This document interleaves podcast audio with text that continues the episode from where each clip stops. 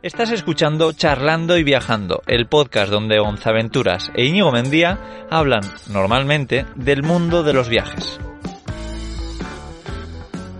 Bienvenidos a un podcast más de Charlando y Viajando. Aquí estoy con Gonzalo y nada, hoy vamos a hablar sobre cosas interesantes porque últimamente nos estamos metiendo mucho en el mar. Parece que estamos dejando el asfalto para, bueno, para viajar por mar y eso es de lo que queremos hablar hoy.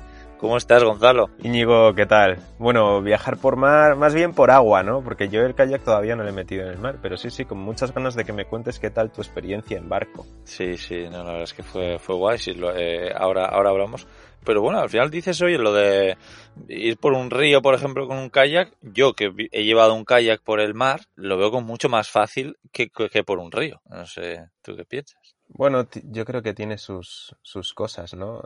Depende de, depende de si el río lleva aguas bravas o no, depende del tramo, ¿no? Hombre, por supuesto, claro. Eh, en el mar hay olas y eso creo que lo complica. Pero, por ejemplo, claro, en el mar hay ciertas facilidades, eh, como entrar en el agua, salir del agua, en el río eso puede complicarse un poco a veces.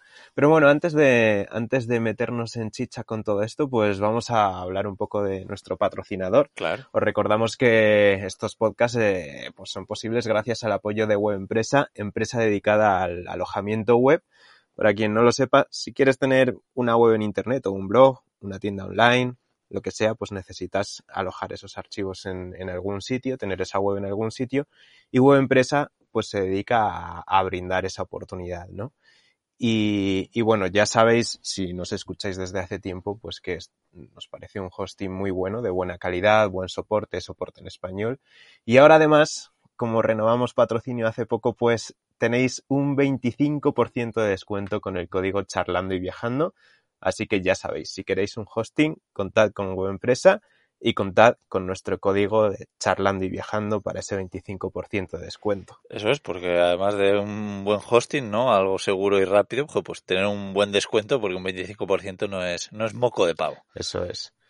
Así que nada, dicho esto, pues Íñigo, tío, cuéntanos qué tal tu experiencia en barco. Además, llevamos mucho sin hablar, tú y yo, no sé nada, yo no sé nada. Sí. Así que tienes que contarme cosas. Sí, bueno, para empezar, eso, por si alguien no lo sabe, pues que lo que lo que he hecho es tomarme mis primeras vacaciones y lo que hice fue viajar en barco por Mallorca en un velero con otras nueve personas, éramos diez en total. Y nada, muchos emprendedores digitales, muchos que tienen negocios y están metidos ahí, gente súper interesante nos juntamos, luego había pues algún fun funcionario, había un poco de todo ¿eh? también, pero la gran mayoría sí que estaban muy metidos en el tema de Internet. Yo pensaba que iba a haber más gente trabajando, pero no, eh, todos estaban como yo, de vacaciones. Y bueno, para empezar ha habido dos cosas, ¿no? El viaje en barco en sí, y luego para mí el, aislarme de, de, todo lo que yo hago en Internet en estas vacaciones. Así que ha sido, ha sido yeah. curioso. No, no sé muy bien por dónde empezar, pero, pero sí, ha sido guay. Pues mira, cuéntame, ¿has conseguido desconectar plenamente? Sí. O sea, no has hecho nada, nada de trabajo, absolutamente. Sí, ahora, ahora te cuento. Eh, la verdad es que yo pensaba que iba a estar como más adicto a lo que yo hago en mi día a día. Y bueno, por suerte, como ya sabes que cuento con Pía y con Laura, por ejemplo, que me ayudan en muchas de las cosas, pues le dejé un poco a Pía al cargo de mis emails, ¿no? Ella tenía acceso a todo y, entonces ella se ha, se ha, estresado un poco, sobre todo el primer día que tuvo algún problema, pero muy bien, ha hecho como un esfuerzo para no contactarme y, y nada, solo me contactó en un momento que además era el día de mi cumpleaños. Es verdad. Y me dice, Íñigo, eh, ¿cómo? Que es verdad que fue tu cumple, ya se me había olvidado, sí, sí. Sí, eso es, en el barco fue mi cumple, que además fue un, un día súper guay. Eh, ahora te cuento si quieres un poco, pero bueno, eh, básicamente esa semana he desconectado mucho, pero ese día me mandó ese mensaje diciendo, oye Íñigo, eh, creo que esto sí que lo deberías de atender o hacer algo. Y me manda una captura de, de pantalla de un email de una empresa que me quería denunciar. Entonces, oh, bueno. Pues, bueno, pues hayas hecho bien. Creo que esto ha sido bueno. Pero bueno, al final ya le dije, esto es una chorrada, dil, dales mi número de teléfono si quieren que me llamen, diles que estoy de vacaciones eh, y que lo arreglaré la semana que viene. Que era, ya tengo una tontería, pues no me voy a poner a meterte, a contártelo, pero es algo de camperizando, un taller que se quería salir y, y bueno, sin más. Y lo otro que he hecho de trabajo, que bueno, ha sido bastante guay, es grabar un podcast con Carles, que bueno, yo me iba sin ordenador, sin micro ni nada, pero Carles sí que se llevó el ordenador, el micro y todo. Ajá. Y entonces eh, nos sentamos, hablamos durante media hora, contamos un poquito lo que estábamos viviendo en el barco y ya está. Eso ha sido las dos únicas cosas de trabajo Qué bueno. que, que he hecho, sí, ha estado muy guay. Y además que lo he alargado porque eh, fueron siete días de barco, pero luego yo lo alargué otros dos días más. En total está como, creo como nueve días desconectado un poco de- del mundo. Ajá. Está guay. Qué bien, qué bien. Qué envidia, qué envidia me das. sí. Yo, como decíamos ya en el episodio este, ¿no? En que hablábamos de si necesitamos vacaciones o no, yo sigo necesitando desconexión. Estoy teniendo pequeños momentos de desconexión, pero no, no termino de desconectar del todo. ¿Qué tipos de momentos crees que estás teniendo de desconexión los fines de semana? O... Bueno, relativamente lo estaba teniendo, pero he vuelto a currar los fines de semana. Este último fin de estaba a tope, por ejemplo.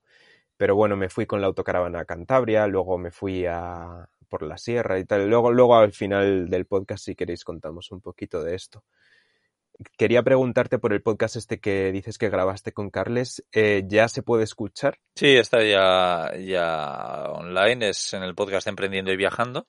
Y hablamos un poquito, pues eso, de, de, de, de cómo es viajar en barco, lo comparamos también con furgoneta. Eh, Carles admite que no, que, que iba pensando en, oye, en un futuro igual, pues vivir en un barco, una temporada, en un velero, algo así, pero ya, ya deja claro que no. Y, y explica no. muy bien por qué, así que no, si queréis escucharlo, ahí en Emprendiendo y Viajando. Bueno, de todos modos, de esas cositas vamos a hablar un poco también hoy, ¿no? Yo quiero que me cuentes un poco eso, que me lo compares con la furgo. También tú vivirías en un barco un tiempo. Bueno, ya hemos hablado en otros momentos de vivir en un narrowboat, ¿no? Pero es otro concepto de barco, es diferente. Eso es, es muy diferente a un velero. Y claro, lo malo de un velero es, o un barco grande también, ¿no? Porque un, un barco que no sea velero grande también. Por ejemplo, el capitán va atrás, llevando el barco. Y en la parte, y cuando te vas a parar en un sitio hay que echar el ancla, o hay que amarrarse una boya, o lo que sea, pues tiene que haber mínimo una persona delante. Entonces ya son dos. Y luego es como que hay que estar muy pendiente de hacia dónde sopla el viento, porque si durante la noche el ancla se suelta y el viento te lleva eh, contra las rocas, es un problema. Es mejor quedarse a la deriva que no. Entonces yo también me di cuenta eso, de que en una furgoneta tú aparcas y te olvidas. Te vas por ahí, lo que sea, pero en un barco no.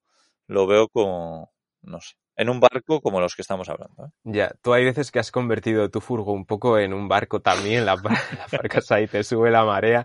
No ha sido solo una vez, ¿no? Ha sido más de una, se ve que no, Sí, no aprendes.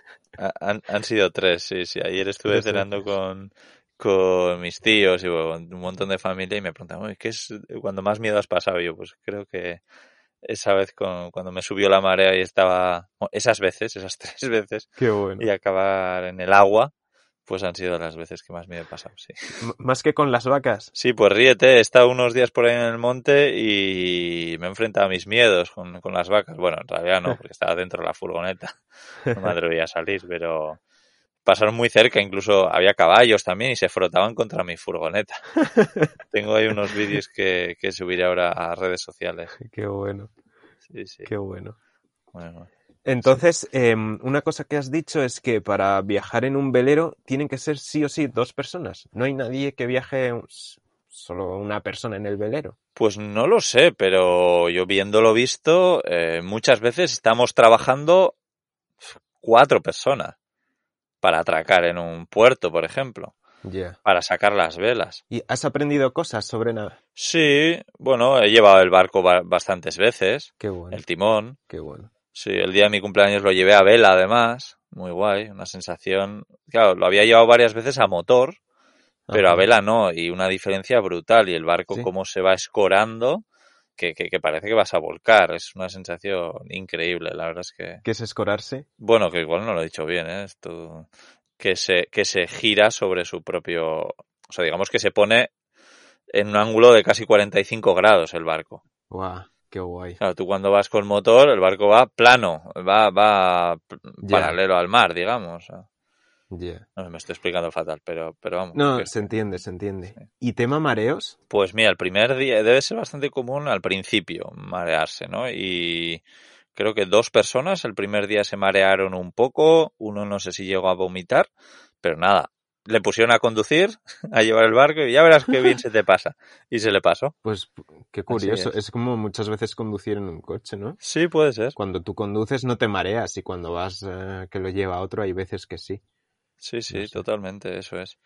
Y nada, la capitán muy guay es, eh, bueno, se llama Marta, eh, en internet lo puede- la podéis localizar como Capitán Yogi.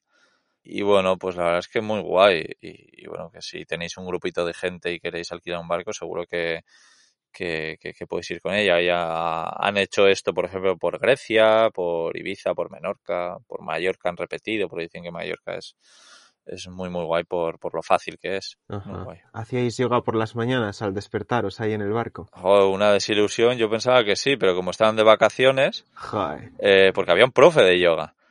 Y, y le dije, pero bueno, aquí me habéis estafado el yoga cuando me dice, no, que yo estoy de vacaciones, ¿qué me estás contando?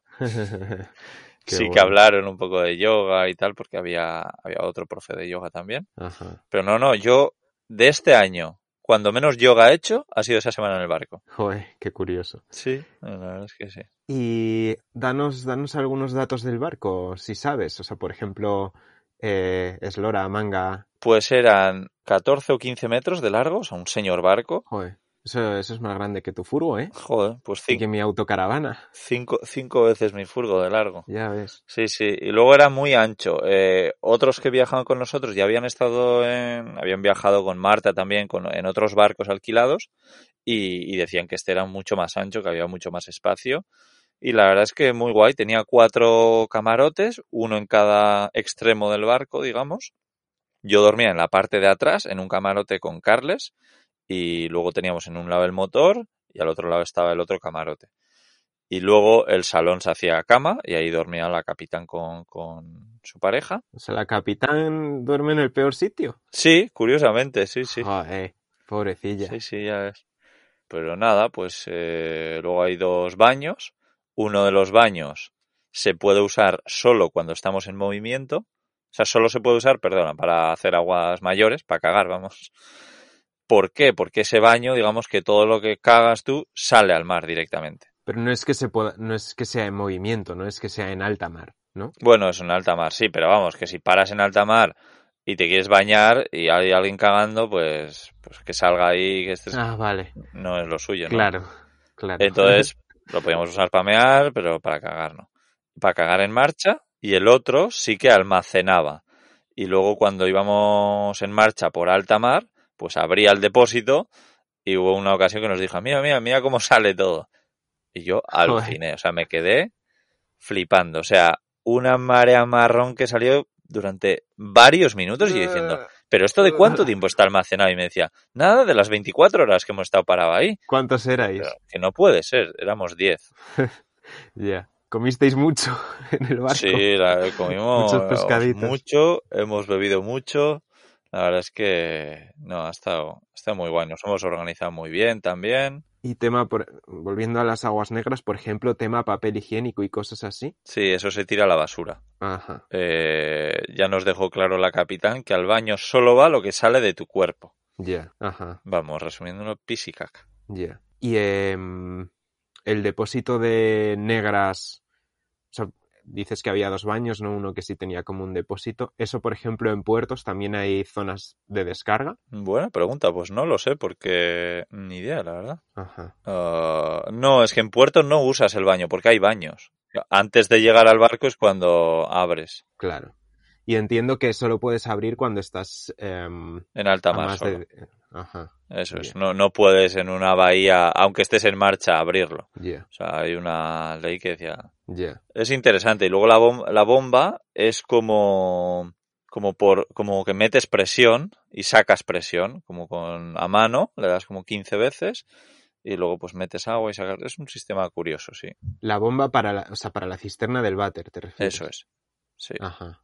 Y luego, tema aguas limpias. Sí. Llevamos dos depósitos. Eh, creo que era un total de 500 litros o 600 litros, dos depósitos de 300 o algo así. Íbamos muy bien de agua y entonces, pues al final se sabía, ¿no? Sabíamos todos que íbamos muy bien de agua. Y al final entonces, oye, pues usábamos más, nos duchábamos más y tal. Y, y llegó el, el último día que nos quedamos sin agua y no pudimos fregar los cacharros. Hombre, 600 Sí. litros para 10 personas 7 días no es mucho, ¿no? ¿Habéis repostado agua? ¿Rellenado agua en algún sitio? Yo calculé y era más o menos como lo que yo gasto con, con mi furgo por, por persona. Unos 60 litros yo seis días, pues esto más o menos era unos 60 litros por persona, sí. Tío, yo en mi autocaravana no sé. Unos 50. Bueno, pero claro, la diferencia es que fregábamos con agua de mar. Ah, vale, claro. Es que fregando se va mucho agua, ¿eh? Sí, sí, muchísimo. Enjuagábamos con agua de limpia, digamos, con agua dulce, pero fregar, lo que es fregar con, con agua de mar, sí. O sea, será acla- aclarar con agua limpia, ¿no? Eso es, no sé qué he dicho, sí. Enjua- eh, bueno, sí, vale. Sí, enjuagar, ¿no? Enjuagar. Cuando una vez que está limpio con agua de mar, enjuagas, le quitas el jabón con agua dulce. No, eso es, eso es aclarar. Enjuagar es cuando, cuando Es estás enjabonando, Es digamos. Sí, sí, sí. ¿No? nah, toda la razón. Creo. sí, sí, es no verdad. sé, no sé. No, sí, enjuagar es la boca o... No sé si se puede aplicar a los cacharros. Sí, no. Bueno, el caso que mm, eh, no hay ningún sistema que pueda coger agua de mar y quitarle la sal y transformarla. Habrá barcos que tengan eso, ¿no? No sé si barcos como tal, igual superyates y eso seguro que sí. Eh, a ver, una desalinizadora, pues seguro que sí, pero me imagino que será cara, no, no sé, no sé la verdad. Y el agua, de, entiendo entonces que hay, hay una bomba para sacar el agua de mar, ¿no? Y otra que saca el agua de los depósitos de limpias. No, no, no, el agua de mar lo cogíamos con cubos. Ah, lo cogíais con cubos. Sí, sí, Ah, qué bueno. todo muy rudimentario. Y las aguas grises, no negras, sino grises, Van directamente al mar. van al mar. Ajá. Sí, por eso no es bueno bañarse en un puerto, porque toda la gente que está parada, todo va ahí. Claro, claro. De todos modos, habéis ido, o sea, ¿cuán- ¿cuánto es el tiempo máximo que habéis estado sin pisar tierra? Joder, no sé, un montón. Es que en una semana hemos pisado tierra.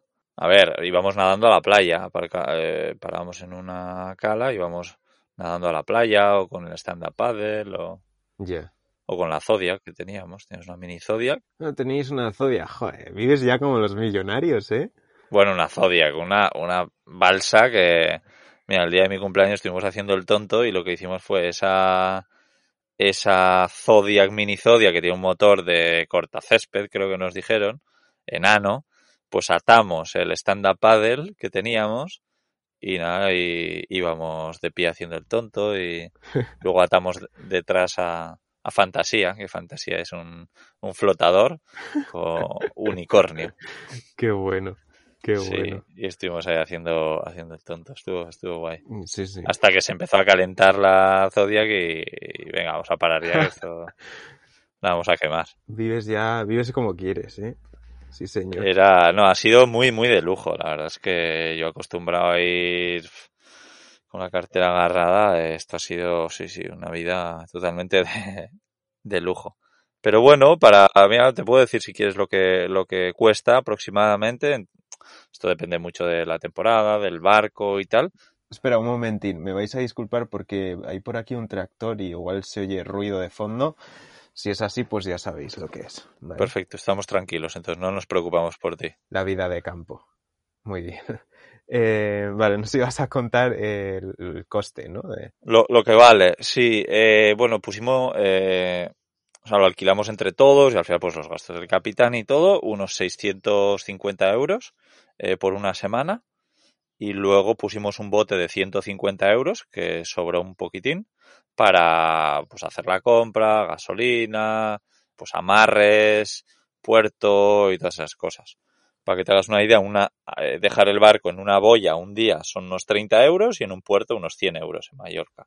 Depende mucho del sitio, pero para hacernos una idea. Espera, perdona, ¿pu- ¿puedes repetir esos últimos datos? Es que estaba aquí atento a que Al viene tractor. otro, vi- viene otro dumper por otro lado y yo qué Es sé. lo que tiene vivir en un pueblo. Sí, Pues eso, que eh, dejar el barco en un puerto una noche con todas las facilidades te puede costar unos 100 euros y, y luego en un amarre de una boya, que hay en sitios donde hay boyas y tú te puedes amarrar y vale unos 30 euros. ajá, ya. Bueno, y en resumen eso, pues hemos puesto un bote de 150 euros y 650 que, que pagamos por el barco, por el servicio del capitán y todo eso. Ya. O sea, es algo más caro que, por ejemplo, si decides alquilar una autocaravana, ¿no?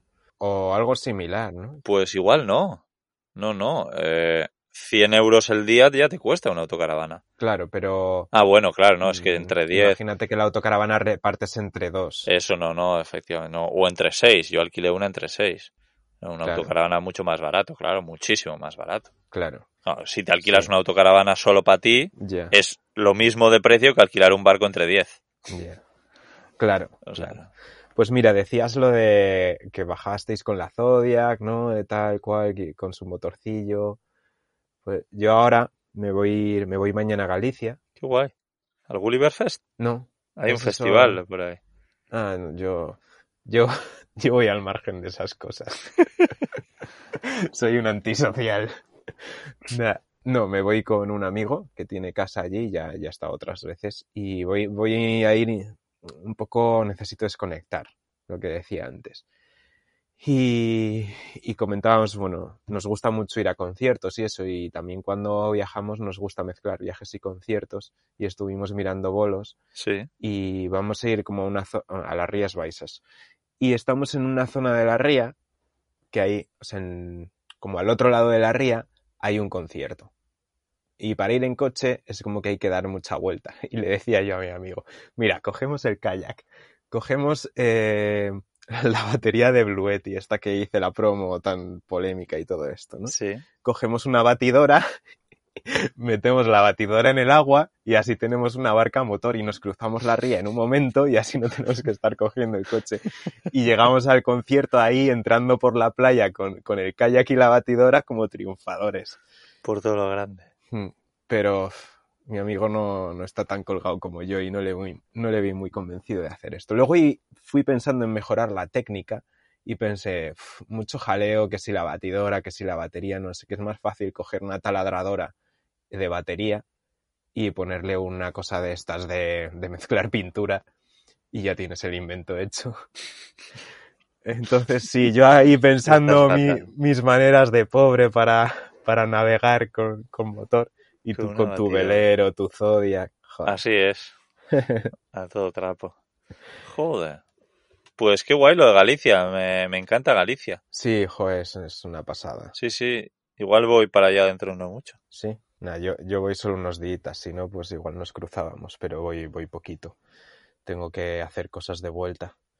Y luego además no sé si me voy a Granada, no sé, no sé. Y te iba a preguntar, luego en el barco, tema cocina, dormitorios, muebles, todo eso es muy similar al mundo camper y autocaravana, ¿no? De hecho, eh, las autocaravanas, o sea, muchos de los fabricantes o de las cosas que se fabrican para, para el mundo camper y autocaravanista realmente vienen del mundo de los barcos, ¿no? De la náutica. Sí, sí, totalmente. Sí, sí, hay muchas cosas que, que se comparten. Incluso las tiendas online muchas veces venden para, para los dos sectores porque es prácticamente lo mismo.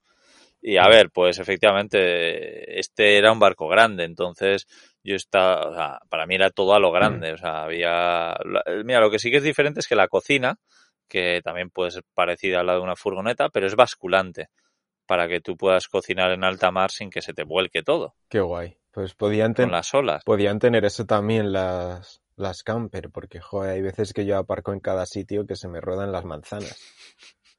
A ti no te pasa. Claro, pero puedes poner calzos en un barco, no. Pero no, lo, lo que pasa es son, son las olas. Pero ya es ilegal, pones los calzos y ya estás acampando y te llega la multa. Hombre, pero tú aparcas fuera de campings. Yo es que solo voy a campings. Ya, claro, yo solo a fi- fincas privadas.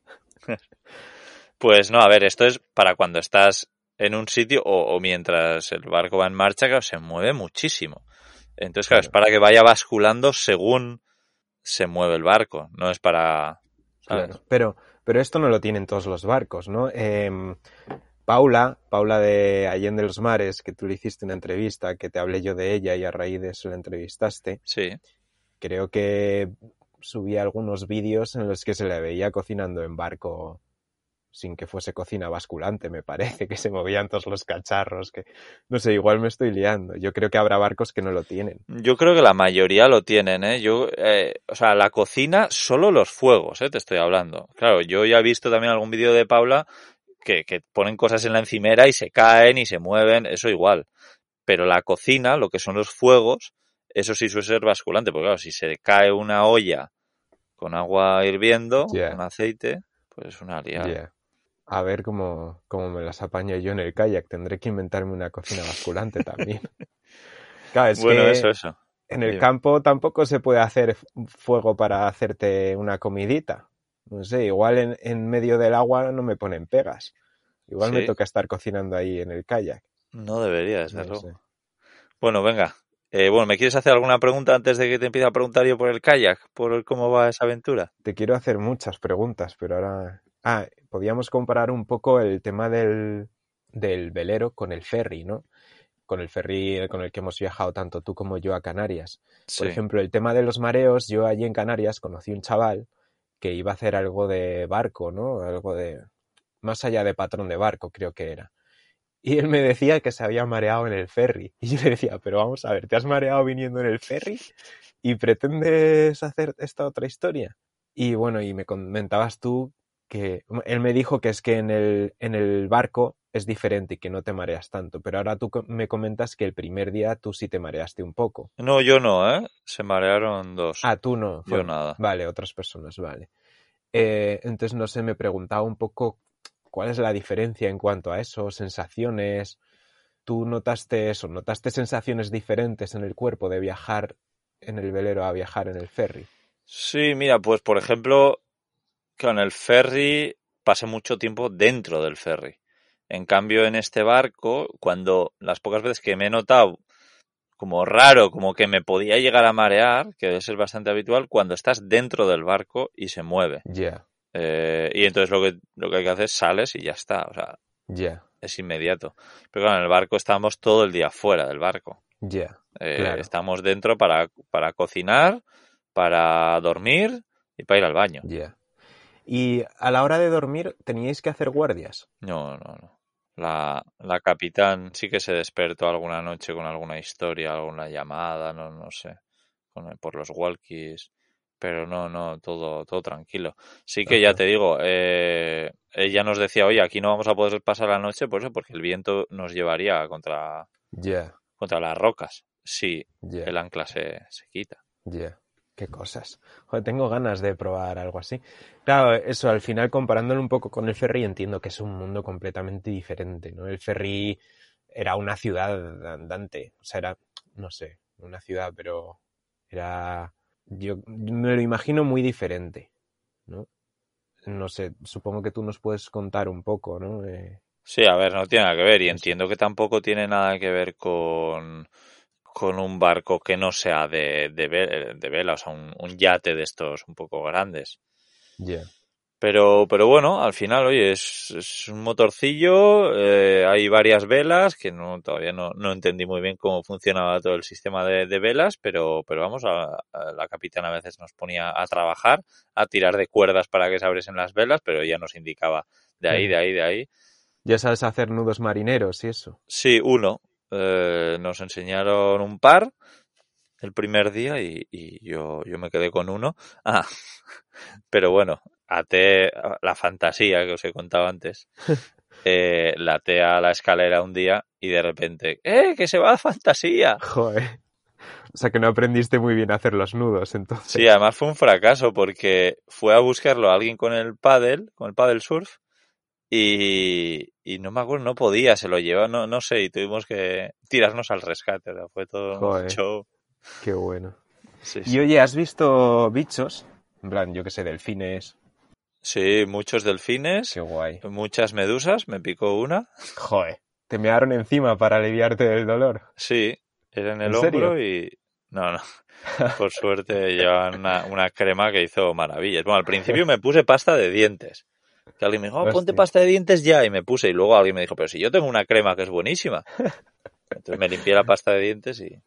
Y nada, me estoy viendo ahora y no, no tengo nada. Luego le picó a otro también, Joder. picó a otros dos en sitios ya diferentes. Sí, es que hubo un sitio que había, había bastantes. Qué cosas. Pero guay, el, el agua cristalina, no lo siguiente. Qué luego guay. pues cubría poco, entonces podías bucear. Tenemos algún vídeo por ahí chulo, ya lo compartiré, pasando por de- buceando debajo del barco y... Oye, qué guay. Mira, ahora estoy pensando, Muy pues, guay. si yo pienso, mm, imagínate lo que decías, ¿no? Se esto se puede alquilar, tal, y alquilas el capitán y todo esto también, pero el capitán no acabará, sea, imagínate eso, que voy yo con mis amigos. El capitán no tiene nada que ver con nosotros o la capitana. Aquí en este caso, pues como que teníais cosas en común, ¿no? Eh... Bueno, yo creo que simplemente la capitán conocía a muchos del barco porque habían viajado con ellos antes. Ya. Ajá. Y luego que la capitán está dentro de Tribu Distinto, de la plataforma de, de Carles en la que estoy yo dentro. Ya. Entonces ella es miembro. Oye, haz un poco de publicidad de eso si quieres. ¿Qué es eso de tribu distinto? Eh, no, bueno, Tribu Distinto ya, hemos hablado de esa comunidad donde eh, tanto Carles Navarro, que bueno, es un gran emprendedor, como yo, de momento, porque dentro de poco van a entrar más, pues eh, compartimos un poco todas nuestras estrategias, cuánto dinero ganamos, cuánto gastamos también en contratar a gente, en publicidad, en un montón de cosas. Y, y todo eso lo, abre, lo hacemos ahí en abierto ante esa comunidad. Luego está muy guay porque hay muy buen rollo entre esa comunidad. O sea, este barco ha salido de esa comunidad y Carles ya está planteando a, a, la gente de Tribu Distinto en alquilar entre miembros de Tribu Distinto un barco el año que viene, con Marta como capitán. Ah, qué bueno, qué bueno. O sea que... Eh, una cosa, mientras decías todo esto, ha, ha habido un burro ar armando una escandalera aquí, no creo que se haya oído, pero a ver, es que estoy en, la, estoy en la autocaravana, entonces se oye todo un poco más. De hecho, estoy con la claraboya abierta, así yeah. que se me había olvidado cerrarla. Qué bueno lo que tienen los, los pueblos, qué Sí. bonito. Te iba a decir, a ver, se me ha ido con lo del burro. Pues eso, lo de Tribu Distinto, nada, ya, ya, ya termino con esto, que, que sí que es una plataforma súper guay, yo estoy encantado porque además me obliga a analizar mi proyecto todos los meses, ver los números y tal. Y, y nada, que si queréis en la web de Tribu Distinto y que además tenéis un descuento con el código de Viajando Simple. Muy bien. Así que está muy guay. Ahora que dices lo de analizar, ¿no? En Tribu Distinto tienes que analizar, bueno, antes fuera de micro me has comentado que has que has salido, has sido entrevistado en el canal de YouTube de, de recadista o chatarrista. Eh. Sí, de Miquel, eso es. Tienes que analizar si, si eso te lleva a ventas al libro. Sí, he mirado hoy por curiosidad y la verdad es que no, la verdad es que no. Y eso que lo ha visto un montón de personas, ¿eh? En menos de 24 horas, 20.000 personas lo han visto. Hmm. Una locura. Qué bueno. Pero bueno, al final la gente que le sigue a él es gente que le gustan los coches, que bueno. Ya. Yeah. Y claro, pues a, a, ver qué tal te funciona la, la entrevista. Eh, entonces, bueno, lo que te decía antes, que, que si yo decido alquilar un, algo así con mis amigos, porque es que ahora me, me estás contando todo esto y me entran ganas de, de esta experiencia. Normal. Eh, pues eso, pienso, joder, no sé, ir ahí con, con un capitán o una capitana que no conocemos nos, nosotros y tampoco ella nosotros, pues no sé eso cómo sería, ¿no? No sé. Ya, no sé, no sé muy bien cómo, cómo lo hace ella, eh, pero vamos, normalmente ella lo ha hecho yo creo con algunos pocos que conoce y como amigos o conocidos de esos otros, o sea, como gente más o menos... Ya, yeah. ya. Yeah, claro. De amigos de amigos, ¿sabes? Ya. Yeah. Creo. No lo sé, pero todo es proponérselo y, y, a ver, es una chica muy maja, muy normal, o sea que, y, y, está muy metida en el tema de emprendimiento, o sea que si es con gente así. Vamos, yo, yo, yo tengo algún, algún colega de todos modos que tiene, tiene lo de patrón de barco y todo esto. O sea, no es amigo amigo, pero sí eh, ya. algún conocido y tal. Algún día llegará, llegará el momento de esa experiencia. Sí, de momento tú que eres patrón de kayak. Yo soy patrón de kayak, sí. Navegante de agua dulce. Eso es. Bueno, sí. ¿qué? Cuéntame, ¿cómo, ¿cómo va eso? Pues bueno, tengo muchas ganas de hacer el viaje. Eh, en principio me molaría hacerlo en septiembre, empezar como a mediados de septiembre, ¿no? Porque ahora estoy aquí en veranito disfrutando un poco de mi gente, que suele haber más, solemos estar más en contacto. Eh, y luego ya en septiembre, pues nada, ya todo eso. Eh, las fiestas de mi pueblo son como a primeros de septiembre y, y ahí es como que hacemos, digamos, la despedida del verano. Eh, obviamente ahora no va a haber fiestas, pero siempre nos buscamos planes alternativos. El año pasado, por ejemplo, nos, nos fuimos a por ahí, al, a tu tierra, al País Vasco. Sí. Y, y además suele coincidir con el cumpleaños de una amiga. Y es como lo último que hacemos así en verano. Entonces mi idea sería irme en kayak después de esto. Pero El tema de la burocracia para lo del kayak es terrible, es terrible. Así que no sé, no sé qué va a pasar. Y lo que más fácil veo es que me den permiso para lo que es hacer el Duero. Madrid-Lisboa lo veo más complicado en cuanto a permisos, porque hay un montón de tramos prohibidos, hay tramos que ni siquiera figuran, lo tienen fatal organizado de todos modos en la Confederación Hidrográfica del Tajo, en la del Duero lo tienen mucho más fácil. Y luego una cosa que me preocupa es el, el clima, ¿no? Eh, en septiembre ya, uy, cuidado. O sea, mira, yo ahora estoy aquí en Segovia con pantalón largo y forro polar. Ha habido, a ver, es cierto que este verano aquí ha habido, ha habido días que, hombre, suele hacer frío, pero esta vez ha habido días que han sido exagerados. O sea, hubo un día que no... Están pitando por ahí ahora, madre mía, qué de ruido soy hubo un día que es que no. Ha habido varios días que no subíamos de 18 grados, yo creo. Y hubo un día que hacía como 15 grados, un viento, un frío. Entonces, bueno, eh, el Duero está más arriba que esto todavía. Y ir cerca del agua, eso siempre refresca. Entonces me preocupa un poco eso, ¿no? Porque yo al principio decía, mira, lo hago en verano, con buen tiempo, y así no me preocupo de estas cosas. Ya. Pero, uff, uff. Ah, me estoy rayando un poco. Hombre, de todas formas, lo bueno es que si vas a estar remando, que vas, entras en calor rápido. El problema va a ser cuando estés parado, cuando Claro. quieras, pues, cocinar. Claro, el problema también puede ser que me llueva, Sí. pero bueno. Y eh, lo bueno también es que si sufro, pues eso ya sabes que en YouTube gusta mucho. Sí, sí, sí, eso vende. Entonces, sí, eso vende. Sí. A la gente ya, ya eso, ya he ido viendo que lo que más le gusta a la gente es verme sufrir. No, no, el, no el valor que pueda aportar, sino verme sufrir. Así que nada, cualquier día salgo por ahí en los vídeos dándome con un látigo o algo. Sí, sí. Qué bueno. Y bueno, ¿y cómo, cómo va a ser un poco la, la logística? Y también cuenta, si quieres, cómo va el tema, si lo vas a hacer solo, si lo vas a hacer eh, acompañado, si... Y eso, tema de autocaravana, que, Sí, que vas a hacer. A ver, el viaje, el viaje, lo que es el viaje es un viaje en solitario. Lo único que está por ver si al final me va a seguir un equipo de grabación en la autocaravana o no, ¿no? Eh, Lincex, Lincex Studios.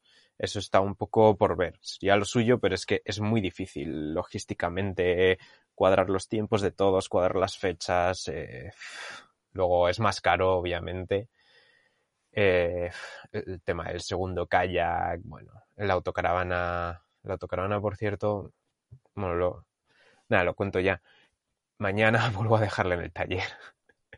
La dejo en el taller unas horas para que hagan una cosa en la vaca y luego me la llevo a otro taller. O sea que así están las cosas. Pero después de eso, mi idea es, cuando la recoja ya, mudarme definitivamente a ella. Ah, sí, qué guay.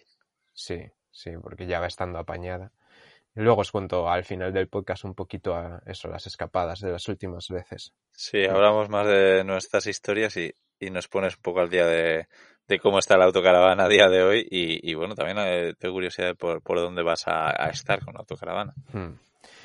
Y, y luego eso, pues volviendo al kayak, eh, mira, por ejemplo, una cosa que me pasó ayer entrenando un poco es que partí el remo. Bueno, también lo partí porque me puse a salpicar de agua a un amigo, a dar palazos súper fuertes porque el amigo estaba súper lejos y quería empaparle y claro, pues así, así partí el remo. Pero, Eh, joder, qué bestia. sí. No sabía que estabas tan fuerte tú. que llevo ya unos meses entrenando. No, no, todo lo contrario. Estoy. Tenía que haber entrenado mucho más. Es otra cosa que me preocupa, ¿no? Pero es que para mí también es eso la aventura. Decir, mira, me lanzo y si hoy me hago 10 kilómetros, me hago 10 y si me acabo haciendo 30 al final del viaje, me hago 30. Y si me lesiono y tengo que parar, paro. Y si cancelo el viaje, pues lo cancelo. O sea, me gusta eso, me gusta. Empiezo a tener ya mucha motivación por ese aspecto, ¿no? De, de, ver que se acerca algo diferente, algo difícil, algo complicado, algo desconocido. Esa sensación me gusta mucho. Eh, y me motiva mucho. ¿No? Si supiese cómo hacerlo ya, no tendría tanta gracia, ¿no? Esos nervios. ¿no? Si ahora me voy a... Madre mía, están haciendo más ruido por ahí otra vez. Ahora se han puesto con una desbrozadora o yo qué sé. Qué buen día. Sí, joder. A ver, a, a mí me parece muy bien lo que cuentas porque eh, yo también siempre pienso, ¿no? Joder, Oye, alguien que va a salir a hacer un super viaje en bici, por ejemplo, hay mucha gente que dice, no, hay que entrenarse y tal. Y yo digo, "Jo, pues eh, que el entrenamiento sea el viaje, ¿no? Lo que tú dices, pues el primer día te puedes hacer eh, 10 kilómetros en bici, que lo vas a hacer sin nada de entrenamiento. El día siguiente ya te harás 15 y el día siguiente 20 y ya irás sumando así. Pero vamos, que, que no, yo soy de los que piensa que para esto creo que no hace falta estar súper preparado a menos que quieras hacer una ruta de eh, X kilómetros en X tiempo y tengas que hacer un montón de kilómetros. Si vas un poco así más por libre, sin fechas y tal, que no que tengo curiosidad también que me cuentes a ver Claro, cuánto tiempo prevés hacerlo o, o cómo está todo esto. claro. Ahí depende un poco, pues eso, ¿no? El tema de si me van a grabar o no. O sea, eh, si yo lo voy a hacer solo, me lanzo al río y que pase lo que tenga que pasar. Pero cuando ya hay más personas comprometidas, pues lo complica un poco, ¿no? Claro. Pero claro, es mi primer viaje en kayak, entonces es, es desconocimiento, no puedo, o sea, yo ahora si te voy a hacer un viaje en bici y tienen que grabarme, sé decirte, mira, pues de media me voy a hacer unos 80 kilómetros o 90 al día, ¿sabes? Eh, pero en kayak pues he hecho mis estimaciones, pero no sabes realmente. Eh, calculo que haré unos 25 kilómetros al día, que navegaré seis días a la semana, un día descanso, y qué más, pues que el viaje será pues unos mes y medio más o menos, en torno a mes y medio. Ya está bien. ¿no? Eh, claro, depende también de, del río. Estos cálculos los he hecho con el Duero porque el Duero tengo los datos de la longitud del Duero, pero por ejemplo de Madrid-Lisboa no tengo los datos de la longitud. Sí que puedo intuir que es menos que el Tajo, pero si fuese el Tajo de nacimiento a desembocadura creo que había estimado dos, dos meses. Tengo mis Excels por ahí, obviamente. ¿Cómo no? hice unos Excels, ¿no? En, en que, sí, unos Excels en- para producir un poco toda esta historia y ver el, el dinero que suponía, pues hice unos Excels en el que metías el río que ibas a hacer y automáticamente te decía cuántos, cuántos kilómetros iban a suponer eso de viaje, entonces cuántos días, entonces cuánto tiempo de aloja, cuántos días de alojamiento, cuántos días de comida, no iba calculando todo eso y iba sacando el, el dinero que podría suponer el coste de producción de toda esta historia. Y bueno, eso, pues depende del río que vaya a hacer, pues será una cosa u otra. Y claro, e- en cuanto al coste de producción, no es lo mismo tampoco si lo hago yo solo que, que si viene el equipo de grabación. Claro, claro. Entonces se irá viendo, se irá viendo. El caso es que estoy muy verde con el kayak. Eh, estoy poco entrenado, no he hecho nunca una ruta de decir, venga, voy a hacer hoy 25 kilómetros. Tampoco puedo porque no tengo el permiso. Tenemos un problema y es que está viniendo la máquina, la máquina, están soplando la están limpiando la calle con una de estas máquinas que soplan y van viniendo hacia acá. Sí, Estoy por parar y decirle que sí, puede limpiar primero la otra calle. claro. Nada, no te preocupes, yo desde luego no, no estoy escuchando casi ruido de fondo, ¿eh? Pues espérate a que se acerque más. Cuando empieces a oírlo me dices, ¿vale? Vale. Y oye, te quería preguntar que decías que no estás muy preparado y tal, pero ¿y a qué, a qué es a lo que más miedo tienes, por ejemplo? A lo que más mi- miedo en sí, Sí, miedo en sí es a... No sé todavía hacer la maniobra de esquimotaje. No he intentado hacerla. La maniobra de esquimotaje es cuando em, te das la vuelta en el kayak y tienes que salir a flote de nuevo. Y eso todavía no lo he probado. Em, entonces me da miedo, joe, el agua me da mucho respeto y es un mundo totalmente desconocido para mí. Yo soy un animal terrestre, yo soy de ruedas. A mí dame furgoneta, dame coche, moto, bicicleta, dame patines, dame una bici, pero, pero el agua no, no es lo mío. Ya. Entonces me preocupa un poco eso, ¿no? Eh, o encontrarme con zonas de rápidos. A ver, es que también he, llamado a gente que ha hecho, que navega por estas zonas o que ha hecho cosas similares y algunos me han metido un poco de miedo.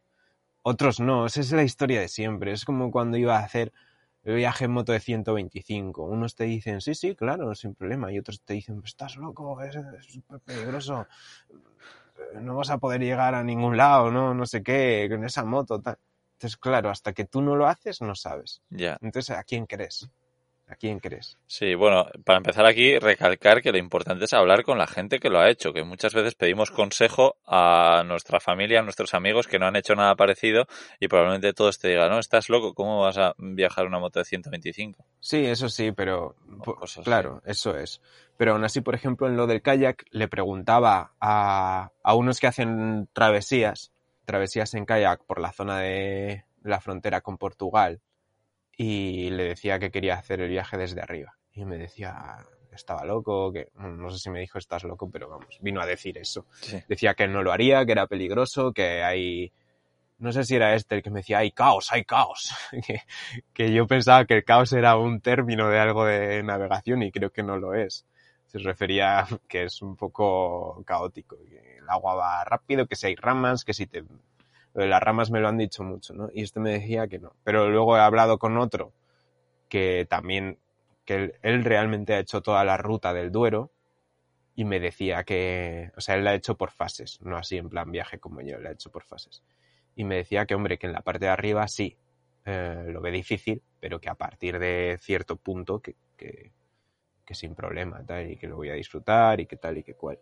Ya. Entonces, no sé, no sé. Pero eso de no saber, pues lo que digo, me, me da respeto, tal, pero también me motiva. Y luego es pues la maniobra de esquimotaje, ¿no? Es decir, y si me voy al agua y, y no sé salir, tengo que empezar, tengo que practicar esta maniobra. Hombre, tú salir no vas a tener ningún problema. El problema, yo lo que veo es que te pueda entrar agua en el, en el kayak. Y que se me hunda ahí con el, con el portátil y todo. Tú imagínate. Pero por ti no tengas ningún miedo. Bueno, a ver, yo ya te he dicho, yo he hecho muchos años kayak eh, en, en mar y, y yo no sé hacer la, la maniobra de esquimotaje. Ya. Es más, yo voy sin cubre bañeras. Vas sin cubre. Sí. Bueno, así os te paso entonces la vez esa que nos contaste, ¿no? Creo que lo contaste ya por aquí, que se empezó a hundir el kayak. Sí, totalmente, sí. Pero bueno, ahí estábamos haciendo un poco el cafre, estábamos cogiendo olas en una playa bastante conocida aquí por el surf, o sea, una playa con, con olas importantes. Y eso me pasó, ya te digo, eh, cerca de la... Ah, bueno, no, es que, es que me ha pasado dos veces, miento, miento. Esto es una vez que era, eh, no me estaba pasando a mí, le estaba pasando a unas chicas con, es que no sé cuál conté, pero bueno, me ha, ha pasado dos cosas. Unas chicas que no se habíamos conocido, que viajaban en furgo por Francia y no sé qué, les conocimos y les invitamos luego a hacer kayak con nosotros y el kayak de ellas se hundía. Ya. Entonces le tuvimos que, que sacar el agua, luego eh, se volvieron a montar y otra vez se volvía a hundir. Y otra vez fue cogiendo olas que me pasó a mí, que me entró un montón de agua y, y eso el kayak prácticamente se hundía y tuvimos que sacarlo entre, eh, entre con mis amigos. Qué bueno. Oye, una cosa, la máquina esta se está acercando cada vez más y ya tiene que ser bastante molesto en el podcast. No nos quedará mucho de grabación, pero aún así voy a, voy a salir de la autocaravana y me voy a ir a otro sitio. Ve contándonos mientras salgo. Y ahora vais a ir a la puerta de la autocaravana que tengo que darle un golpe fuerte para cerrar. Ahí la he cerrado. Ahí se oye también un perro ladrando. Sí, sí, sí, Y- es en directo total esto. ¿eh? Sí, sí, sí. Aquí el sonido de las llaves para abrir una puerta. A mí me gusta cuando oigo estas cosas en podcast, porque es como que te, tra- te, te traspasa al momento de esa persona. ¿no? Te- Sí, sí, es como si te estuviésemos viendo a través de... esto Ahora en- estoy caminando, no sé, no sé si se oirán los pasos. Estoy pisando fuerte para intentar que se oigan. Eso te iba a decir, o sea, yo cuando ando no meto tanto ruido, tío. Ya, ya. Y ahora sí, estoy abriendo otra puerta, voy a, voy a entrar en casa de mis padres, estaba aparcado al lado. Pero, ¿y qué estás grabando? ¿Con el móvil entonces? Es- sí, he puesto el Con móvil el en modo ordenador. repetidor. No, o sea, grabo con el ordenador, llevo el ordenador en la mano ahora mismo. Joder. Y, y la cosa es que pongo el móvil en modo repetidor y así puedo ir. Ya, ya, ya, ya. Porque donde estaba no llega el wifi. Ahora estoy subiendo escaleras. Pero es que hasta aquí se oye la máquina, yo creo. Yo no la oigo, no sé. Bueno, aquí está lloviendo un montón y escucho la lluvia, o sea que... Lo que va a ser gracioso en el kayak es cuando... Joder, si veis dónde estoy grabando, estoy viniendo aquí a una habitación que no hay ni silla, me estoy sentando en el suelo. Es que es la habitación más alejada de, de la máquina. Que en el kayak va a ser gracioso cuando tengamos que grabar podcast. Hostia, es verdad. Estaré yo ahí en el kayak. Ahí sí que se irán, se irán hasta los peces saltando. Hostia, buenísimo. Sí, sí, qué ganas. sí, la verdad que sí. Qué guay, tío. Sí, sí, no lo había pensado. Muy bueno, Sí. tío. A ver qué tal. Me llevaré el porta- un portátil, me imagino. No sé, no sé cómo haré. Me preguntabas por la logística, ¿no? El equipaje es otra cosa que me preocupa un poco. Ahora me iré a Galicia y a la vuelta me quiero poner ya a fuego con estas cosas. Con terminar la camperización del coche y con estas cosas del kayak. Ya a fuego. Así que bueno, a ver qué tal. A ver si Galicia me sirve para desconectar un poco mentalmente. Em, de hecho, bueno, me he quitado Instagram y, y creo que voy a estar, va a haber, voy a retrasar algún vídeo de YouTube porque necesito un poco de paz mental. Así que a ver qué tal. Lo de retrasar un vídeo de YouTube me parece súper bien. Hmm. Eh, yo creo que muchas veces nos tenemos como esa obligación, que en realidad no es obligación. Ve, Si es algo con un patrocinador que te han pagado por hacer algo y has concretado una fecha, aún. Pero si no, yo alucino como la gente se estresa un montón, Claro. muy habitual.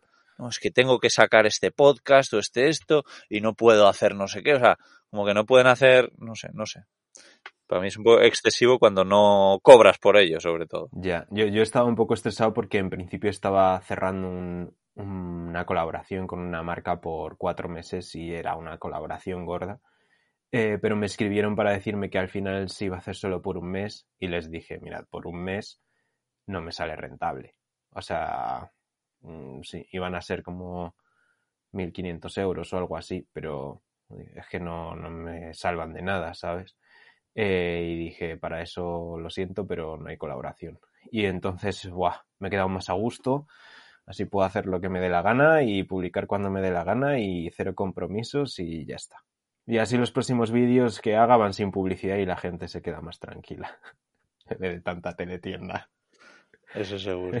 ¿Y lo de Instagram, cómo es que te lo has quitado? ¿Qué, qué es lo que estabas sintiendo? ¿O qué?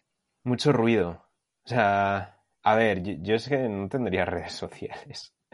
Em, mucho bombardeo, o sea, lo de siempre, eh, hay mucho bombardeo de información, ¿no? Es constantemente impactos, impulsos, no sé cómo, no me sale ahora la palabra, Eh, pero eso, bombardeos de información constante, constante, constante.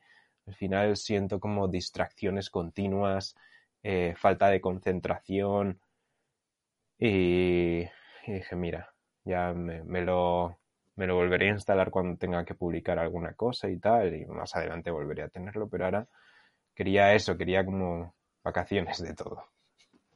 Así Si no nada. puedes utilizar para publicar el Facebook Creator Studio desde el ordenador y así no te tienes que descargar Instagram ni nada. Lo he pensado, he pensado que voy a mirarlo a ver. Sí. Sí, sí. Yo todo lo que publico es desde allí. Yo no ¿Todo? publico desde Instagram. Miento, las historias sí. Pero Ah. bueno, ya se va a poder dentro de poco publicar historias desde ahí también, así que usaré el ordenador. Ah, claro. Yo pudiendo escribir en un ordenador o hacer cosas desde un ordenador, sobre todo de trabajo, que para mí esto ya lo considero trabajo, pues prefiero usar el, el ordenador, sí. Pues claro, la historia es eso, las historias de Instagram. Que yo historias suelo publicar. Pero bueno. ¿Qué más te quería comentar? Bueno, em, como hablamos un poco de viajar por agua, quería comentar un par de cosillas. Eh, Sí. ¿Has hecho buceo alguna vez? Eh, no, snorkel, pero no buceo nunca. Es un orquel, ajá. Pues, bueno, eh, yo, yo sí que hice, hice un bautismo hace un tiempo. La verdad que estuvo súper guay. Y ¿Dónde? esto fue en Santa Pola. Fuimos a ver un barco hundido. Vamos, los restos, o sea, eran cuatro tablas. Y, y la verdad que, que guay, y eso, fuimos en una Zodiac. Eh, ha sido otra de mis experiencias en, en mar. Y luego, ¿qué otra cosa quería comentar? Imagino que ya lo, ya lo hemos hablado en algún momento, pero cuando hice Londres, París, Madrid, quise, quise cruzar el estrecho, ¿cómo se llama? El estrecho que hay entre Reino Unido y Francia. Sí, entre, Eh, sí. Joder, el can... Uy, perdón. Em, el canal de este, el... a ver. Bueno, quise cruzar eso en, en bici también, poniendo una especie, hay como una especie de, de flotadores que se le pueden poner a la bici y, y pensé, joder, pues lo cruzamos en esto. Y, y, yo estaba convencidísimo, ¿eh? Empecé a investigar un montón. Hombre, es que es una idea totalmente... Es que no entiendo cómo la gente no lo hace en su día a día. El Canal de la Mancha, joder, que no me salía.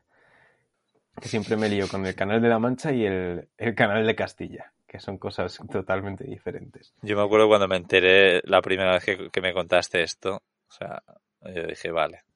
Esto sí, está este colgado. Es, está totalmente colgado. Sí, pues es que empecé a investigar y vi que ya había gente que había hecho. En Italia hubo un tío que se hizo. Se cruzó no sé qué estrecho en una de estas cosas. Pero claro, eran 11 kilómetros y era un estrecho que no tenía peligro. Entonces, cuando empecé a investigar más, vi que esto era muy peligroso, que necesitábamos seguimiento, tal y cual. Pero bueno, eso y. Mmm, yo no, he tenido muchas experiencias en, en barco o en mar o en, en, agua, digamos. Así que he hecho algo en, en barco me he ido también a las, las, Islas Cíes, en Galicia he cogido algún barco más algunas veces, en Venecia los vaporetos, ¿no? Que es como el autobús allí. Y, y no sé, es un mundo, es un mundo diferente, ¿no? Pero a mí sí que me llama. Y ahora viendo tu experiencia del barco, pues me ha llamado mucho y tengo ganas. Sí, desde luego, eh, no sé. por lo menos esto como vacaciones, la verdad es que está guay. Y bueno, Carles, por ejemplo, lo tiene clarísimo, que, que es un poco como tú, ¿no? De tema presupuestos, de tema Excel y todo esto. Y, y ya ha dejado claro que se va a poner, que se va a preparar un presupuesto anual para su viaje en, en velero, porque, porque, porque es una pasada, la verdad es que sí. Pero, pero, a ver, a ver. O sea, antes has dicho que al principio Carles como que no le había convencido lo de... Vivir en un barco. Vivir él solo en un barco, Ajá, en un velero. Vale. Pero hacerse un viaje que... todos los años sí que le ha molado, ¿no? Sí, de vacaciones, con alguien que se ocupe, que no sea él. Qué guay. Eh, yeah. Sí, sí. Yeah. Que prefiere una furgoneta. Es más, ahora está mirando furgonetas. Ajá, qué bueno. Qué bueno. Y bueno, ya que vamos por aquí, ya sí, bueno, podemos ir dejando un poco de lado lo que es el viajar por agua y, y hablar un poco de otras cosillas, ¿no? De, de, últimamente. Ahora que comentas lo de que Carles está mirando furgoneta, bueno, me pasaste el otro día una foto por Instagram en la que estabas ahí planeando, uh, haciendo como una distribución de, de una furgo. ¿Qué pasa? ¿Va a haber cambios? ¿No le venderás tu furgoneta a Carles? Yo te pasé una distribución, yo no te dije que iba a ser una furgo. Eso es cierto. Espera, ¿qué va a ser? ¿Un barco? Ah. A ver, voy a buscar la foto en Instagram. No, e, era demasiado cuadrado, no tenía esa forma que tienen los barcos, ¿no? A ver, a ver, a ver. Pero bueno, ya te digo que no, esa distribución no está pensada para una furgoneta camper. ¿Autocaravana? Pero sí está pensada para sustituir mi furgoneta por, por eso. Me estoy quedando loco, no entiendo nada. Pues nada, eh, que sí oh, que... un camión, un camión. No sé, pero bueno, eh, mira, además me has dicho lo de la autocaravana, hablaba con Pablo de la familia Couple y, le decía un poco, joder, si las autocaravanas son enormes, pero no tiene una cocina en condiciones ninguna, porque le escuchaba él quejarse de algo de la cocina o no sé. Y, y yo le decía, joder, es que a mí es un poco lo que me echa para atrás, ¿no? Y, y nada, enseguida me, me, ha respondido ahora, que no, no lo había visto, con una Benimar 481 que creo que probó él, que dice que esa sí tiene una cocina grande, como que hay otras posibilidades, ¿no? Creo que sé cuál es, esa autocaravana me gustaba sí. mucho a mí, sí. Pero bueno, para empezar, esto es una autocaravana nueva y, y, y no sé, a mí de una autocaravana me gustaría comprar una antigua y hacerla nueva por dentro poco con una distribución que a mí me gusta, claro, que es específicamente para mí, porque las autocaravanas están pensadas para viajar con mucha gente y entonces yo quiero algo para dos personas, no para más. Yeah. Y nada, una cocina grande y tal. Pero bueno, ya sabes que algo que no me gusta tampoco de las autocaravanas es el tema de la puerta, de que tiene una puerta pequeña y, y que a mí lo que más me gusta de mi furgoneta y por lo que me está costando tanto cambiar de furgoneta es por las puertas traseras que tengo yo. Ya. Yeah. ¿Vale? Entonces, eso en otra furgoneta lo podría tener, pero en una autocaravana no. Entonces, por eso yo te digo que con un ventanal como el que tengo yo en mi autocaravana, ese mal se te quita. No creo, ¿eh? No, no, no sé. A mí me gusta esto, o sea, yo entiendo que a todo el mundo no, porque lo que me decía un amigo, pero estás muy expuesto cuando abres las puertas. Y yo sí, es verdad. Pero a mí me, me compensa. Yeah. Sí, yo, yo lo entiendo. Eh, mira, este Miquel de Chatarrista me decía ayer, coño, es que aquí es como si estuvieses como medio fuera, ¿no? No sé qué ejemplo me puso, pero yo sí, sí, total. Sí. Eh, y eso es, eso es lo que me gusta y por lo que eh, mi próximo vehículo no va a ser una autocaravana. Eso ya lo tengo bastante decidido. Un camioncito. Yo veo que se viene un camión, ¿eh? Camión. Eh, claro, por ejemplo, donde estoy ahora no podría aparcar un camión. Yeah. Eh, sí, hay muchos sitios que un camión me, me limitaría. Yeah. Eh, pero bueno, lo que estoy pensando. Bueno, bueno, pues nada, déjanos con la intriga y ya se irá viendo. Bueno, a ver, he grabado un podcast en Viajando Simple que ha salido a- hace poco, que también lo dejo ahí bastante a huevo, pero bueno, próximamente yo creo que voy a... Sí, lo, lo voy a compartir, es que todavía no lo tengo 100% claro, sí que sé que autocaravana no, Yeah.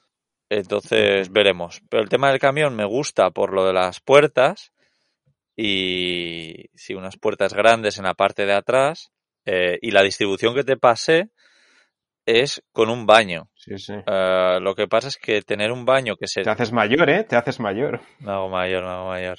No, porque al final es algo más grande y a mí lo que me apetece es un vehículo más grande, más cuadrado que este, que este, la forma ya sabes cómo hace muy, es muy aerodinámico, pero, pero dentro pues se hace más pequeño. Y, y eso me gustaría en una esquina, probablemente, eh, ahí como detrás del asiento de conductor, que ahí vaya un baño, que probablemente no sea fijo, sea como una, el suelo fijo, pero luego como una cortina que se abre y se cierra, ¿sabes? No sé si Sí, me explico muy bien. Sí, sí, sí. sí. Entonces, como la cocina iría pegada ahí con la distribución que te mandé, pues la idea es que la cocina tenga una val, una, como que se pueda alargar la encimera y que entre dentro del baño, Ya. ¿vale? Sí, sí, sí. Esa sería un poco la idea. Y luego la idea sería Poco, un sofá. poco higiénico eso, ¿no? Sí. Bueno, o sea, al fi- bueno, no, ni lo había pensado porque al final te duchas con la cortina. Entonces no llega sí. a la cocina el agua. Sí. Eh, si te duchas sin la cortina, pues sí. No sé. Y, y eso, lo, lo más curioso es que pondría probablemente un sofá, un sofá de una casa. Ajá. Qué bueno. Sí. Sí, un sofá y, y luego que no la haría yo la camperización, aunque sería algo muy sencillo, pero bueno, ya he dejado claro que yo no quiero volver a camperizar una furgoneta de momento, en un futuro probablemente Ya. sí, pero ahora no. Y entonces me gustaría Ajá. encontrar un camperizador que haga, que, que, que me ayude a hacer algo, algo chulo. Ajá. Sí. Oye, ¿y entonces tu, tu furgo se la vas a vender a, al recadista o qué? ¿La- ¿O la vas a rifar o rífala? Yo te compro papeletas. Eh, el recadista ya tiene furgo. Tiene, no me acuerdo Ah. qué furgo, pero ya, ya le dije que se tiene que, que se tiene que jubilar, dejar de hacer recados con esa furgoneta y convertirla en, en un cacharro. Qué bueno. Y, y la furgo mía, pues yo creo que la venderé. No, no Pues- creo que la rife, no creo que haga nada. Eh, y no sé. Avísame, avísame si la, si la vas a vender, ¿vale? ¿Te interesa? Pudiera ser. Te la dejo por, por buen precio, por ser tú. Luego, no, hombre, por el, por el que la venderías. Luego te, luego te comento cosas fuera de micro. Joder, a ver, a ver. Pero sí, ese es un poquito el, el plan, el, el cambiar. El otro día estaba en el monte con una amiga y, y tomé la decisión de no irme a América, de quedarme en Europa. Y eso es Mm. lo que ha desencadenado el cambio de furgoneta. Digo, vale, no me voy a Ah. América, pero me quedo en Europa cambiando de furgoneta. Y la decisión la tomé por el COVID, porque, bueno, conozco a gente que está viajando por América y que han tenido problemas y, y sobre todo para cambiar de país, ¿no? Si vas a México y te quedas en México, genial. Pero sí, y no sé, no, no me apetece y aquí lo tengo todo tan fácil y, y, y como que, mm, bueno, van a pasar cosas por aquí también que me apetece estar un poco cerca de, de casa, Ajá. Entonces pues lo dejo para más adelante que lo haré, oye, eso siempre estará ahí, pero vo- voy a cambiar de vehículo, sí, eso ya lo he decidido. Y lo haré probablemente estas navidades, yo creo que empezará el, todo el proceso. Entonces, ya, ya que te quedas por aquí, ¿no cae en Canarias de nuevo, en Navidades? Eh, sí, estuviste poco tiempo en Tenerife, tío. Tienes que seguir conociendo la isla. Eso es, me quedan todavía rincones. No, eh, a ver, las navidades las pasaré probablemente en casa, como siempre. En todo caso, haría como el año pasado, después de las navidades, ir a, ir a Canarias, que es lo más probable, la verdad. Ajá. Mientras me hacen la furgoneta, o sea, o bueno, he dicho furgoneta. mientras, mientras se hacen el vehículo camper.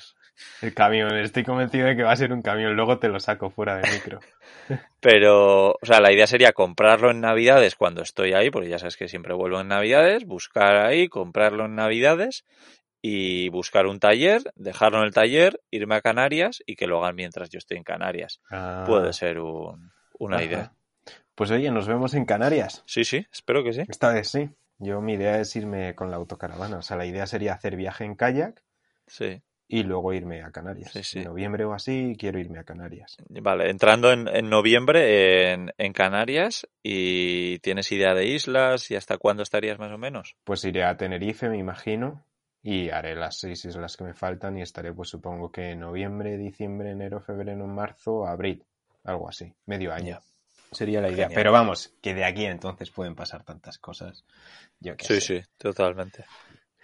Así que se irá viendo. Y bueno, hablabas del tema autocaravanas, ¿no? Yo, pues, yo estoy encantado, tío. Yo estoy encantado con la distribución. O sea, me ha dado un poco de guerra, bueno, me ha dado mucha guerra la autocaravana. Ha costado mucho, todavía ya digo que la llevo mañana a dos talleres. Hay que hacerle cosas, pero vamos, es una gozada. Y bueno, a- an- antes de que sigas con el tema de la distribución que has dicho, eh, bueno, yo ya digo que cuando vi tu autocaravana, creo que ya te lo dije, me entraron muchas ganas de autocaravana, porque efectivamente me encantó esa distribución. Me encantó, porque bueno, para que no lo sepa, en YouTube no la vais a encontrar, pero en Patreon sí que está. Y en Sí. Patreon los que estamos ahí, pues la hemos podido ver, que por supuesto dejaremos el enlace de, de Gonzalo, del Patreon de Gonzalo en la descripción, pero ahí hay un vídeo donde enseña la furgoneta bastante a detalle, uno, no sé si más de uno, pero, pero está guay Sí. y me, me, me, encanta esa, esa distribución, es de- curioso. De todos modos, aunque esté en Patreon, aclaro que en YouTube ya se verá, que luego hay gente que se enfada. Eh, pero sí, llegará a YouTube, pero YouTube lleva otro ritmo y ahora estoy con otras cosas en YouTube, ya se verá. Vas por orden. Voy por orden, sí. Y en Patreon, pues para algo está la gente de Patreon ahí apoyando. Algún privilegio tendrán que tener, ¿no? Sí, sí, bueno, más de uno. Muchas gracias a todos los que están ahí. Pero bueno, cu- cuenta qué qué qué problema estás teniendo con la autocaravana esta vez. Ahora más que nada es que me hicieron la, la vaca para llevar el kayak, me la hicieron que no se puede llevar el kayak. O sea que un poco absurdo. Em, eso por un lado. Luego una- un detallito de una ventana que está... se- Las ventanas estas tienen como dos cristal. No es cristal, ¿no? Pero como si fuese cristal, pues Metacrilato. metacrilatos. Es que es tan difícil decir esa palabra. Metacrilatos. obviarla. Claro. Entonces hay que unir un metacrilato con el otro metacrilato, ¿vale? Porque están Sí. un poco despegados. Em, y luego, por otra parte, eh, entre tercera y cuarta, las marchas hacen algo raro ahí. Y, y no sé bien qué es. Entonces quiero que lo revisen, más que nada. Y luego eh, los frenos huelen mucho a quemado. Entonces igual hay que cambiar pastillas o yo qué sé, no sé. Yo lo voy a llevar. Mientras estoy en Galicia les dejo la autocaravana y a la vuelta ya la autocaravana apañada. Luego hay una cosa que, mm, que joe, mira, gracias a, a Pello de Patreon, me rayé pensando, joder, me han tongado también con la nevera, no funciona, no sé qué, o sea, no funcionaba a 12 voltios. Y claro, es que a 12 voltios solo funciona cuando está en marcha. Eh, o sea, si está el motor arrancado. Esto me lo dijo Pe- en Pello en Patreon. Muy grande, Pello. Eh, sí, todavía no, no le he escrito para darle las gracias, lo comprobé el otro día y tengo pendiente escribirle. Y claro, con esto decía, joder, si es que soy un novato en esto de la autocaravana y eso me encanta, tío. Me encanta ser un novato y, y- y hacer cosas nuevas y que sea un mundo nuevo y, y eso está súper guay. Mola. Y luego eso, me fui a estrenarla a Cantabria. Estuve por Cantabria, estuvimos ahí en la autocaravana Sandra y Hugo. Y luego mi amigo Robert y, y su chica fueron en camper. Y fue la leche, fue la leche. Eh, Súper cómodo. O sea, para tres personas está genial. O sea, la idea de cuatro ahí metidos ya me agobiaba un poco. Yo, yo soy de, necesito espacio y necesito orden y necesito... Entonces la idea de estar cuatro me agobiaba un poco, que al principio íbamos a haber sido cuatro, pero tres, tres genial. Ya. Y encima Sandra y Hugo, que son, son, son fáciles, son amigos fáciles. eh, En cuanto a convivencia, pues, pues fue la leche. Y ellos que nunca habían hecho nada así, pues la verdad que es que parecía que llevaban toda la vida viajando en autocaravana o viviendo la van life. Estuvo muy guay, muy guay. En Cantabria súper guay, la verdad. Estuvimos en un concierto. Nada, genial todo. Y, y luego estuve también, otro fin de me fui con, con mi amigo Guille eh, con las bicis. Y, y súper guay también. O sea, para dos ya es una casa eso. Total. Eh, está súper a gusto. Es que tienes, tienes dos camas. O sea, llevamos las bicis en el maletero de la autocaravana. En vez de en el portabicis, como son bicis caras, ahí había varios miles de euros en bici.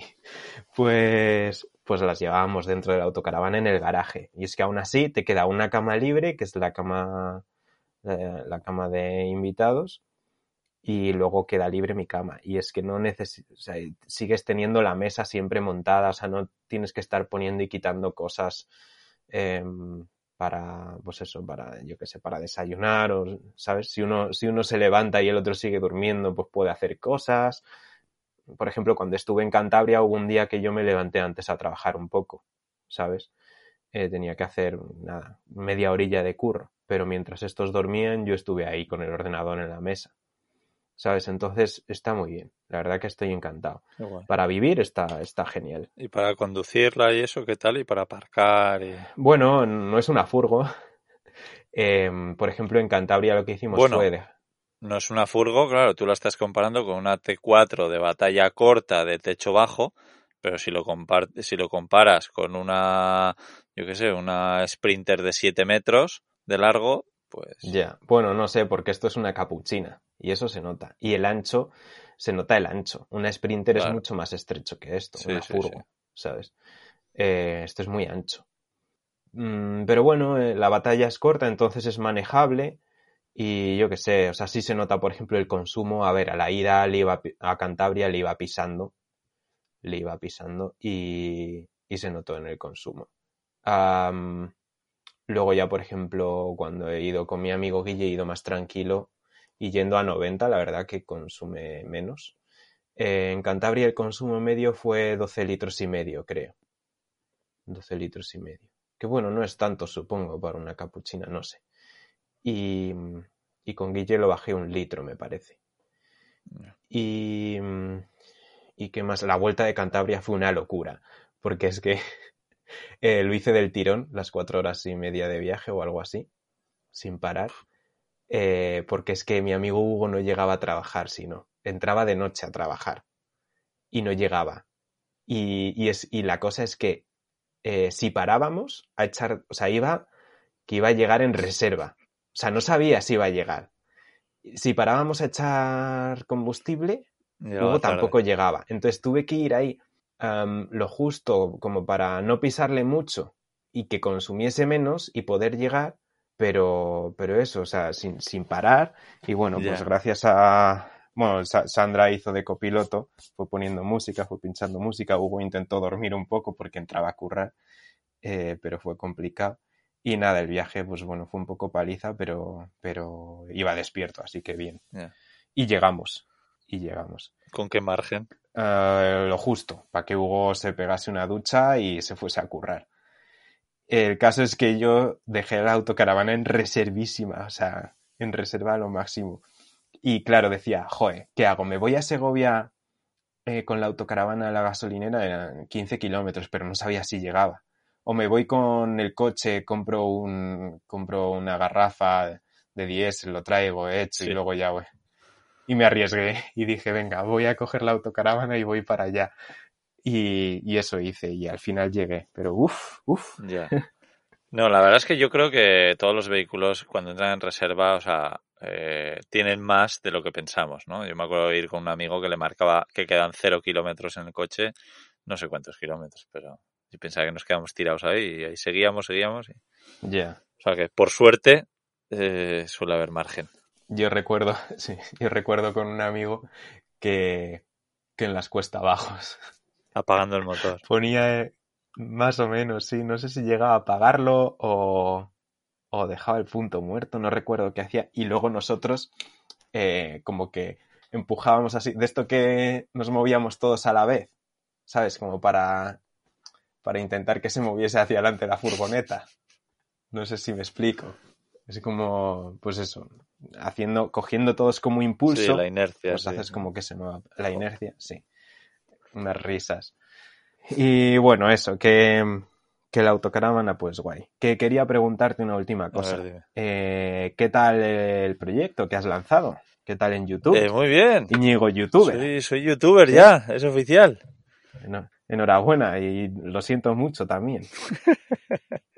Porque no, No sé, no sé si eso es bueno o malo, pero No, la verdad es que encantado. La acogida que está teniendo el canal de Camperizando, muy guay. Y los mensajes también muy, muy guays. O sea, lo que hacemos, por si alguien no lo sabe todavía, es compartir furgonetas muy chulas que, que hay por el mundo, hacer un van tour y, y enseñarlas a detalle dentro de eso. Y, y hay furgonetas, una autocaravana, por ejemplo, de 7 metros y medio, espectacular. Y, y nada, sí, la acogida está siendo muy buena, tanto a nivel de suscriptores, de, de, de todo. Estoy, estoy contento de visualizaciones. Tampoco sabía muy bien. lo que esperarme, pero, pero sí. te puedes creer que yo no he visto nada todavía. ¿Qué? Te cuelgo. ¿Cuándo, ¿cuándo salió Te esto? cuelgo. Hombre, ya tienes 500 suscriptores, sí señor, estás empezando fuerte. Sí, bueno, eh, esto salió el lunes 2 de agosto. Ajá, Sí. lunes 2 de agosto, joder, muy Nos bien, sacamos tío. con tres Van Tours y, y sí, pues, pues bien, la verdad es que contento. ¿Vas a hacer tus de autocaravanas también? Eh, en principio no, en principio va a ser de furgos, pero hay una autocaravana porque me parece el vehículo más espectacular que he visto en mi vida. Me parecía que, Ajá. que merecía la mención, pero bueno, si quieres que hagamos un Van Tour de la tuya, encantado. Claro, ahí en Canarias, tío, cuando estemos en Claro. Canarias. Sí, hostia, sería muy bueno. Pues, Sí, sí. pues guay, tío. Tiene que ser algo especial, o porque es una autocaravana como la que hemos sacado, que es lo más, eh, ya te digo, creo que es el mejor vehículo camper eh, que he visto. Si vas a ver algún Van Tour, mira ese, porque de verdad es que es, es la leche de los que están. Que a ver, que los otros dos también son furgos espectaculares, ¿eh? no, no quiero quitarles méritos, pero esa eh, es espectacular. Pero vamos, que tiene que ser por eso o porque la persona que lo enseña sea un personaje digno de un Van Tour en camperizando. Guay, guay. Bien, bien. Tú entras ahí. Guay. Sí, sí. Pues nada, tío, em, no sé si quieres comentar algo más, no sé si... Nada más por mi parte. Que eso, agradecer a todo el mundo, pues que, que nos escucha estas chapas, que hoy ya nos hemos pasado un buen rato, creo que vamos como hora y veintipico ya. Sí, sí, igual hemos batido récord. Sí, creo que no, creo que hay un capítulo de hora y media. Pero bueno, que millones de gracias a todos los que lo habéis escuchado. Ya sabéis que nos ayuda un montón que, que le deis a, a me gusta, que lo compartáis por ahí en redes sociales, que lleva unos segundos, pero es para nosotros de verdad muchísima ayuda. Y ya si no queréis ayudar más, pues en Patreon. Eh, y tal. Y luego también pues aprovechar recordaros que, bueno, que tenéis un enlace en la descripción a web empresa, que tenéis un descuento un 25% si queréis contratar un hosting de confianza y seguro y rápido, como el que tiene Gonzalo en su página web desde hace mucho tiempo. Mm, Eso es. Y nada más, que gracias a todos y que nos escuchamos en un par de jueves. Sí, eso es, perdonar la chapa, pero Íñigo y yo llevábamos mucho sin hablar, entonces, claro, nos teníamos que contar muchas cosas y ya pues aprovechábamos a hablarlas con todos vosotros. Eso es. Así que nada, muchas gracias y lo dicho, hasta el próximo jueves. Un saludo. Chao.